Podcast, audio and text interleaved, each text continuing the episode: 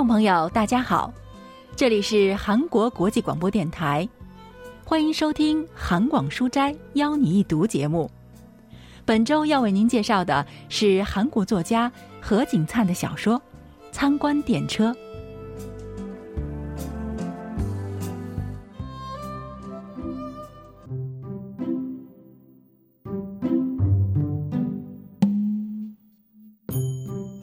赵主事在报纸上看到地铁开通的消息，第二天早上便带着孙子姬允出了门。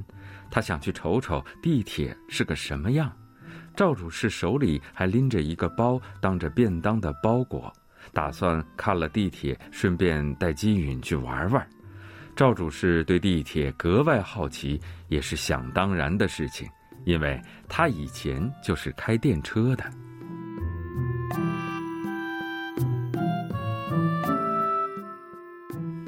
何景灿的小说《参观列车》发表于一九七六年，描写的是在一九七四年地铁开通后的某一天，主人公赵主事带着孙子金允去坐地铁的故事。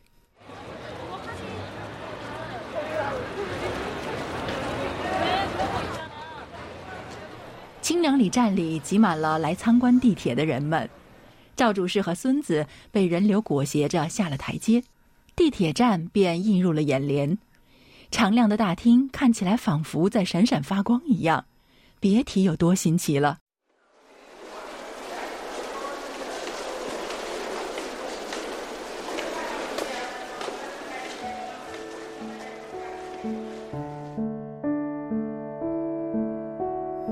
爷爷，这里是在地下吧？哇，这么亮啊！赵主事买了到首尔站的地铁票后，拉着孙子姬允的手，跟着人流过了检票口。过了检票口后，他们直直的拐了个弯，眼前又出现了一个台阶，真是新奇的构造。上了台阶后就是站台了，两边都有铁道。不知道是不是因为站台在深深的地下，让人感觉有些危险，还有一种阴森森的气氛。赵主事的脑海里浮现出以前电车的轨道，以前的老电车轨道因为跟地面几乎是平的，所以几乎感觉不到危险或阴森的气氛。人们走着走着，不经意踏在轨道上，也是习以为常的事情。喝醉了的人们可得注意了。这一不小心可是要出大事的。但是姬允跟爷爷却不一样。哇，是铁轨呀！太棒了，这边有，那边也有。哇！姬允的眼睛因为充满了好奇而闪闪发光，他的视线很快从铁轨转向那些按照一定的间隔立着的大柱子上，很快。那里、这里的广告牌和告示牌又将他的注意力吸引了过去，赵主事也不由得点了点头。在地底下居然能造出这么宽敞的空间，而且是从清凉里直接连接到首尔站，不能不说是件令人惊叹的事情。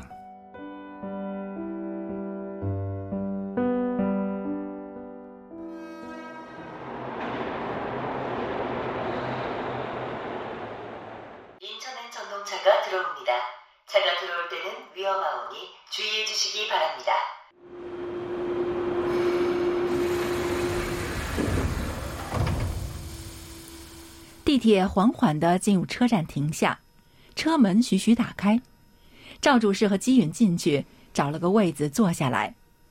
顶棚上吊着的电风扇不停的转着，非常凉快，一点都不像是夏天。还有车厢里挂着的广告牌，闪闪发亮的铁质行李架整整齐齐摇曳着的圆把手又软又舒服的座位一切都很新奇真仿佛是另外一个天地。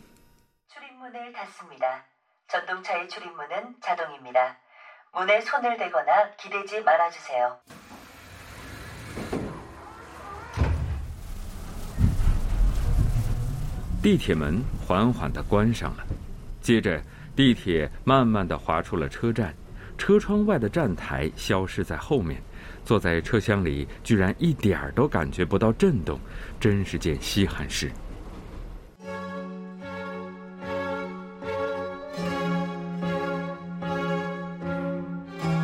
赵主事闭上眼睛脑海中浮现出以前一边发出咣当咣当的响声一边前行的老电车。电车内所有的东西几乎全都是木头的，车门无论是在开还是关的时候都很吃力。出发的时候需要用手拉绳，才能发出叮叮叮的信号声。每到一站都要大声报站。赵主事不知为什么突然感觉口里一阵发涩，他睁开眼睛，掏出了一支烟。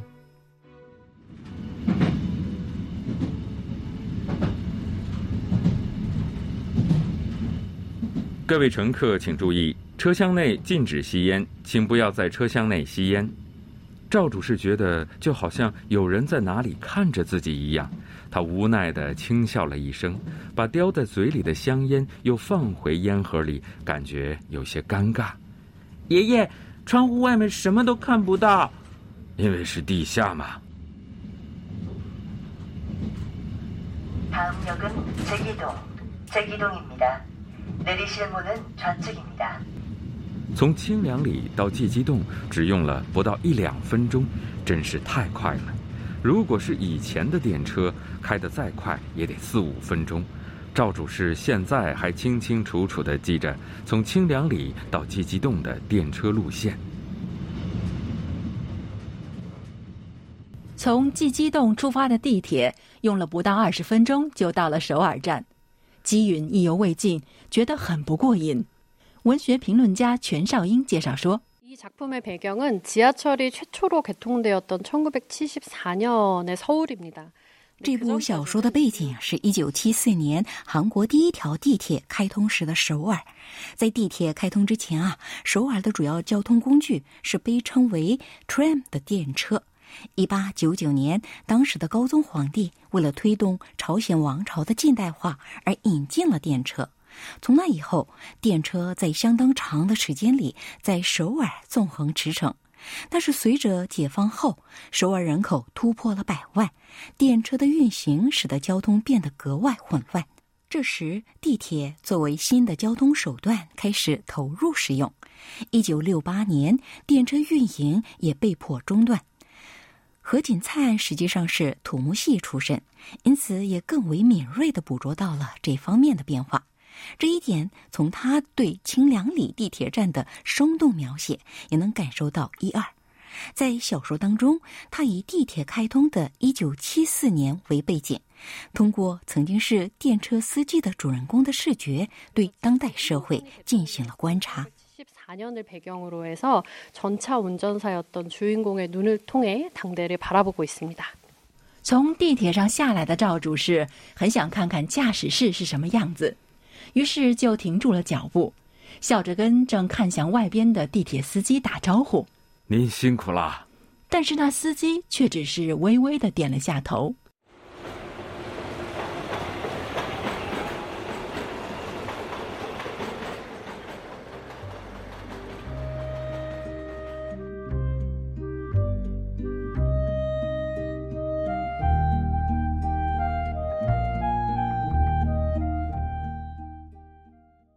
瞬间，赵主事的心情变得有些没落，觉得好像被怠慢了。地铁从身边飞驰而去，显得很是无情。那司机也没有半点人情味，人家好心好意笑着跟他打招呼，却只是微微的点了一下头。算起来，我还是他的前辈呢。赵主事咂巴着嘴继续走路，他心里感到一丝苦涩，就好像是在光明灿烂的世界。被排挤到了一个角落，有种说不出的凄凉。赵主事对金颖说：“去看真的电车，带着他去了南山。”唉，真是不管什么时候看都太美了。赵主事看着南大门感慨万千的时候，姬允却对旁边的高楼大厦惊叹不已：“爷爷，看那儿，哇，真高啊！九层、十层，哎呀，我都数不过来了。”赵主事和姬云感叹着不同的风景，在上坡路上走了很久。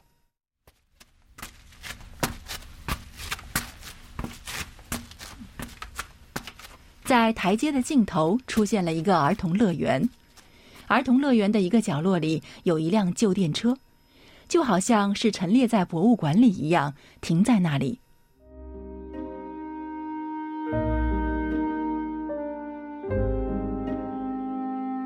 公园里有一辆自地铁出现后便渐渐销声匿迹的电车，是三二一路，在车头前面还贴着“三二一”这个数字。车门有三个，前面和后面的小门是上车门，中间的大门是下车门。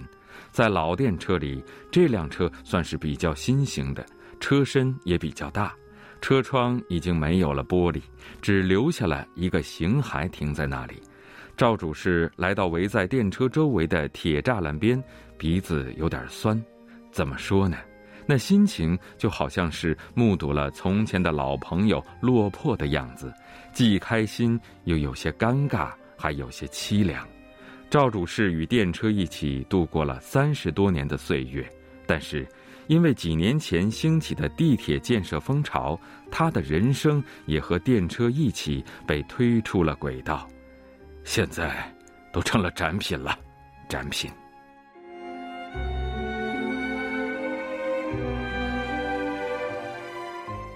赵主事看着展示在儿童乐园里的电车，倍感凄凉。赵主事从小贩那里买了一瓶烧酒和烤鱿鱼，还给姬云买了麦芽糖。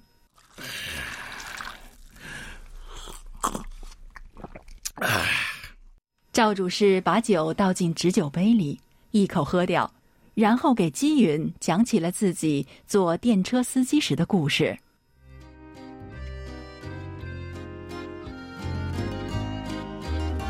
总之，以前的电车就是好，就是好啊！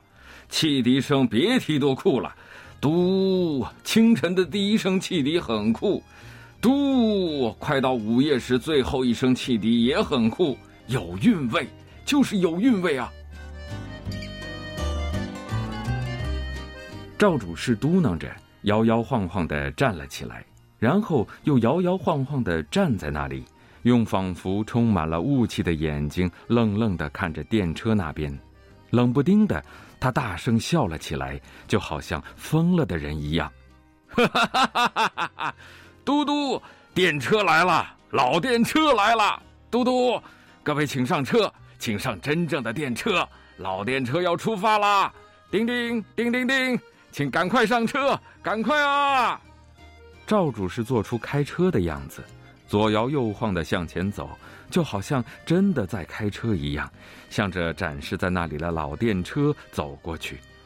各位，现在真正的电车要出发啦！出发啦！爷爷，您怎么了？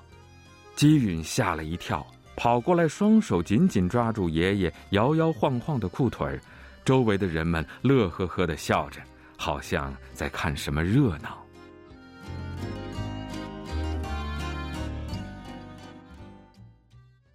전차구경은얼핏보기에는그냥소소한에피소드를담고있는것처럼도보이지만사실1970年参观电车，乍一看似乎只是一个小插曲儿，实际上却是一部唤起人们反思的作品。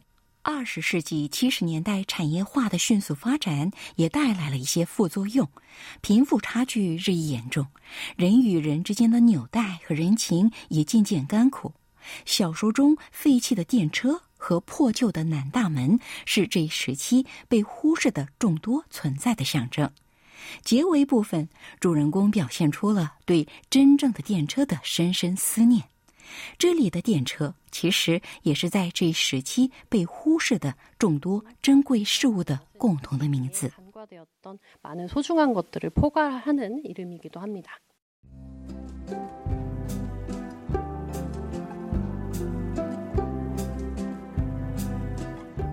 听众朋友我们在今天的韩广书斋邀您一读节目当中为您介绍了何景灿的小说参观电车。到这里，韩国国际广播电台一个小时的中国语节目就全部播送完了。主持人立新和婉玲，感谢您的收听，我们下期再会。